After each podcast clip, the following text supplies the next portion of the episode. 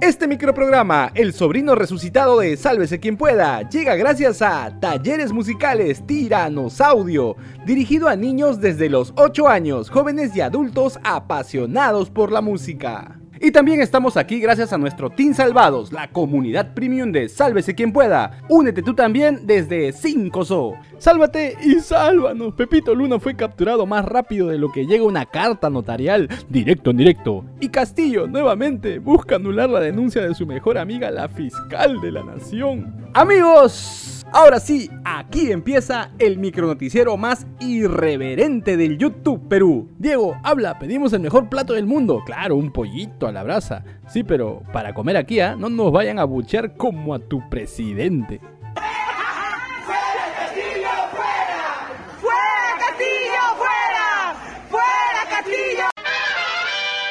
¿Te acuerdas de ese momento considerado ya un clásico de los debates electorales? Pues ahora te presentamos un hecho que ya está en el top de los grandes momentos de la televisión peruana.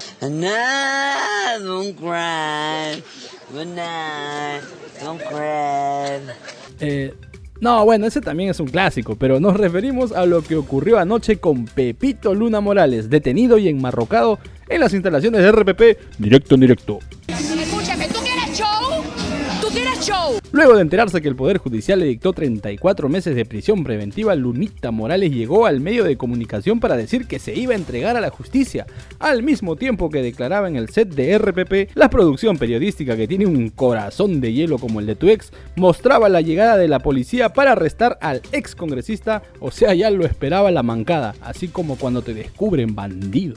Pero ahora, si me está acusando, yo voy a afrontar mi, proceso, voy a demostrar que soy inocente y después ya cuando este proceso acabe, veremos cómo se llama, quién tuvo o no tuvo la razón. Ya recontra pálido mi causa, caballero bajó las escaleras y al cruzar la puerta de la radio le pusieron las marrocas. El electo regidor de Lima por Podemos Perú, José Luna Morales, fue detenido por la policía luego que el Poder Judicial ordenara 34 meses de prisión preventiva en su contra por los presuntos delitos de organización criminal y cohecho activo específico. Esto en el recordado caso de los gángsters de la política, en el que también está incluido su papito y congresista con inmunidad José Luna. Ahora el chochera político de Daniel Urresti no creo que se moleste que le recordemos a la gente de qué va su caso, ¿no? Bueno, según la tesis fiscal, Lunita Morales habría comprado los favores de los ex integrantes del Consejo Nacional de la Magistratura, sí, el nido de los hermanitos y cuellos blancos, con el objetivo de colocar a Adolfo Castillo Mesa en la jefatura de la OMPE a cambio de facilitar la inscripción del partido de su papito y virtual derrotado en las elecciones Podemos Perú. Enterado de la detención de su amigo Lunita, el ex candidato municipal Daniel Urresti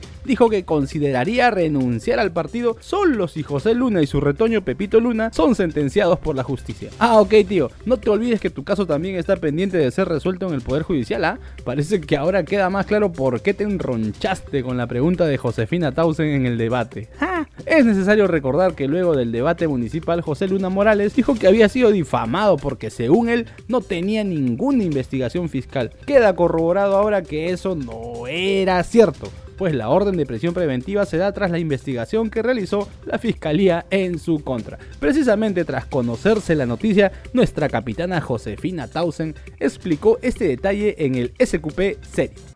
Así es, y fue, bueno, parte de la pregunta y parte de mi interés eh, por eh, conocer su opinión sobre esta situación de su candidato a teniente alcalde, que le hice la pregunta en el debate al señor Daniel Urresti, ¿no?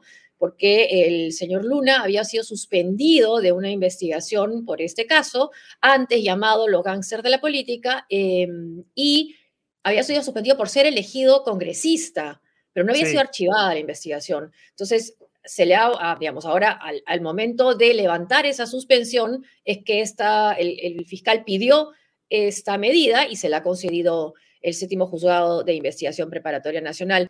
Eh, no queremos, lo que queremos los periodistas es eso, ¿no? Que una investigación no sea suspendida o no quede en suspenso por mérito de una elección como congresista, sino sea o continúe o sea archivada porque no hubo pruebas, ¿no? Como dirían esos videos motivacionales que te manda tu tía los domingos, la justicia tarda pero llega y llega más rápido que una carta notarial.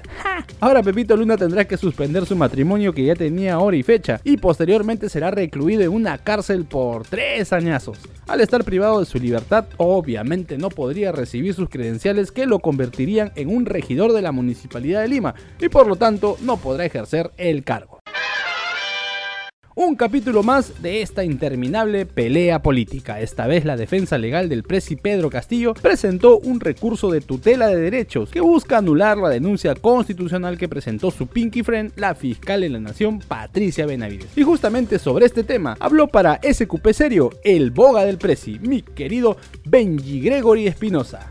La tutela de derechos es un mecanismo para proteger, como su nombre lo dice, los derechos de un investigado cuando está sometido a una investigación.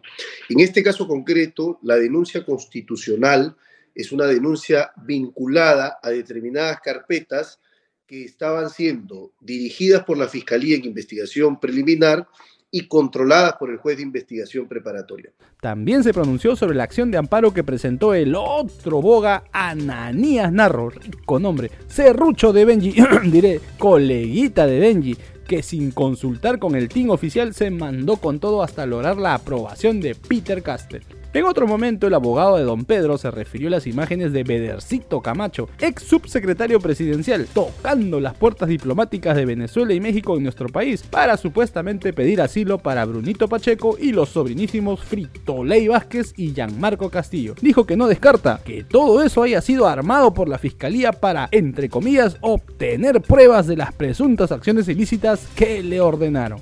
Entonces, lo que yo quiero es que al siguiente mes o a la siguiente semana hagas algunas acciones. Yo te voy a hacer videovigilancia y que estas acciones sean para mí un elemento de corroboración. O sea, ¿usted cree que la fiscalía le ha dicho al señor Pacheco, vaya usted, Camacho, vaya usted a estas embajadas? Que es una posibilidad que no podemos descartar. Es preciso mencionar que antes de todo esto, Bedercito Camacho, sindicado como presunto colaborador eficaz, ha dicho que si algo le pasa, revelará videos contando su verdad. O sea, si nos vamos, nos vamos todos juntos al bote. Tiemblan en Girón Junín. Queridos seguidores de SQP, tomen asiento, traigan canchita, que esta historia tiene para rato. Ni en Netflix vas a ver algo igual.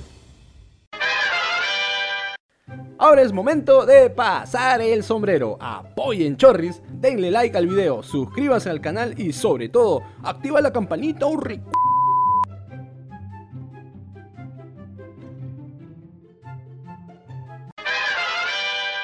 El canciller César Landa sí pudo viajar a Europa y llegó hasta el Vaticano para reunirse con el paisano de Messi. Sí, nos referimos al Papa Francisco. Lo curioso del encuentro es que mi tío, el ministro, se excusó ante su santidad porque su jefecito Pedro Castillo no pudo salir del Perú gracias a que sus mejores amigos los congresistas le dijeron que no. Un gusto. Y gracias por esta visita. No, al contrario, traigo las excusas del señor presidente Pedro Castillo. Muchas gracias. Y en otro momento del breve video se escucha que el canciller le explica lo que pasó con los otorongos que bajaron prácticamente del avión a don Pedro por segunda vez en un año. Y ha sido una práctica usual que el Congreso diferencia la persona del jefe del Estado de la mayoría. Ya de pasadita y tras entregarle los regalos al Papa argentino, el canciller aprovechó para firmar un acta para repatriar tres momias de origen peruano que se encontraban en los museos del Vaticano desde 1925. O devuelve P. Landa deberá seguir con su agenda de viaje en representación del Presi antes del viernes 21 de octubre, día en el que ya deberá estar de regreso en Perulandia para presentarse ante el Congreso por la interpelación en su contra. Y Finlandia tendrá la mejor educación del mundo, pero nosotros tenemos el pollo a la brasa. Sí, señores, el mejor plato del mundo. Ya quisieras vivir en Dinamarca, el país menos corrupto, pero te perderías de ese pellejito dorado con sus papas fritas y todas sus témperas encima. Así como lo escuchas, tu pollo, mi pollo, nuestro pollo a la brasa es el mejor plato del mundo, según el reciente ranking elaborado por Taste Atlas una reconocida guía gastronómica que recomienda a turistas y comensales de todo el mundo. Y como en esta parte del video ya nos quedamos sin noticias, te contamos rapidito los detalles. Resulta que el portal de la guía gastronómica que cuenta con más de 7000 seguidores ubicó al suculento pollo a la brasa en el número 1, superando al pollo frito de mi causa el coronel Sander y otros platillos como el yakitori, contra porciaca japonés y el pollo con mantequilla de la India. Ah, pero eso no es todo, como ya sabemos que la comida peruana no conquista el mundo nomás por flojera, en el puesto 10 también figura el delicioso ají de gallina. Claro, tú te preguntarás, ¿cómo que el ají de gallina entró en el ranking de la lista de los platos con pollo? Para que veas cómo somos de estafadores los peruanos. Le decimos ají de gallina aunque tu viejita siempre le pone pollo porque la gallinita está muy cara. Ni al caldo de gallina le ponemos gallina, su cubito Maggi nomás para darle sabor más rico. Habla Diego, llama al delivery, ya paga el tío Soros a su cuenta, dice. ¡Ja! No, mentira. Al tío Soros le dicen pingüino. ¿Por qué? Porque las manos no le llegan a los bolsillos. ¡Ay! Orgullo peruano. Ya sabemos que esta noticia ocurrió el fin de semana, pero es justo admitir que se nos pasó porque estuvimos viendo si aparecíamos muertos en el RENIEC. Bueno, el deportista nacional Diego Elías hizo historia al convertirse en el nuevo campeón del US Open de Squash. Salud tras ganarle al egipcio Ali Faraj, quien actualmente es el número 2 del mundo. Alucinante. El encuentro se llevó a cabo en la ciudad de Filadelfia, donde el peruano con un marcador de 3 a 0, 2 a 0 y con el retiro del rival que se fue por lesión, logró tremenda hazaña. Aunque, como vimos, nuestro campeón fue el dominante del juego. Con este gran reconocimiento para nuestro país, Diego Elías se coloca en el tercer lugar del ranking mundial de squash, siendo el primer sudamericano en lograr tremenda hazaña en la categoría masculina. Curiosamente, quien lidera el ranking es el egipcio Ali Faraj, a quien venció en el torneo que lo llevó a la gloria. Buena Diego Elías. Listo, nos vamos. Si te gustó este micronoticiero, dale like, comparte el enlace con todos sus contactos, suscríbete y activa la campanita. Vamos rumbo a los 100.000 suscriptores. Y si quieres ser parte del equipo de producción, únete al Team Salvados desde 5 soles. Si no sabes cómo, en la caja de descripción te dejamos un link con un suculento tutorial. Hasta mañana. Chau, chau, chau, chau, chau.